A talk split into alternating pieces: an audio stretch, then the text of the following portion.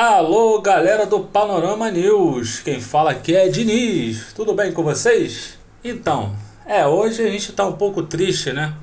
O Fluminense ontem perdeu para o Flamengo, né, numa partida em que o Fluminense teve a maioria das ações no jogo, né?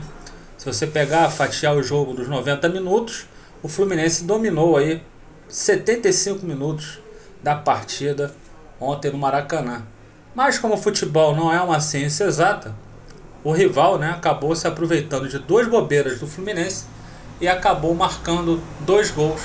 E o Fluminense conseguiu marcar através de Cano o primeiro gol né, e viraram para 2 a 1 Depois que virou para 2 a 1 no segundo tempo, o Fluminense voltou com tudo.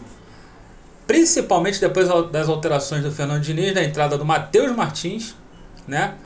É, que, que deu uma outra vida lá ao ataque do Fluminense. E quando ele retirou o Wellington da equipe, que eu acho que eu, eu volto a insistir, é o grande erro do Fernando Diniz nessa volta, é a insistência com o volante Wellington, que é um jogador lento, jogador que marca muito mal e que tem dificuldade também no segundo tempo, quando já está cansado. Porque quando ele está normal já é difícil para ele, ainda mais quando ele está cansado. E realmente Ontem a atuação dele foi desastrosa, assim como a do David Braz também não se ouve bem na partida. O a própria improvisação do Iago abriu um espaço muito grande.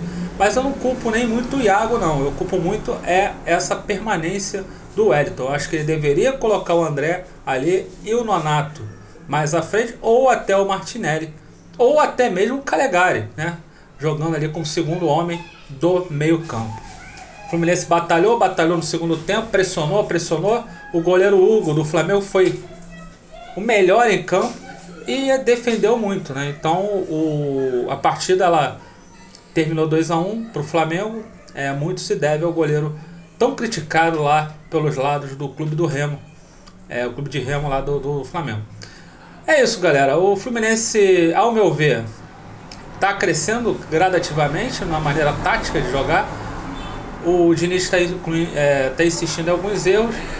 Precisa ajustar ali o lado, os laterais, né? Do Fluminense, do Fluminense, tanto o lado direito quanto o lado esquerdo, principalmente o lado esquerdo. Mas enfim, o Fluminense eu acho que está no caminho certo. Falta alguns ajustes, é lógico. Ninguém gosta de perder, mas eu vejo que o Fluminense não jogou mal não. Jogou uma boa partida ontem frente ao Flamengo, mesmo com a derrota. Próximo adversário, o Fluminense vai enfrentar o Juventude às 11 horas da, da manhã, lá no Alfredo Jacone. Esperamos que não esteja tão frio como anda ultimamente. Eu fico por aqui. Aqui quem falou foi o Diniz. Esse foi mais um Panorama News. Saudações tricolores.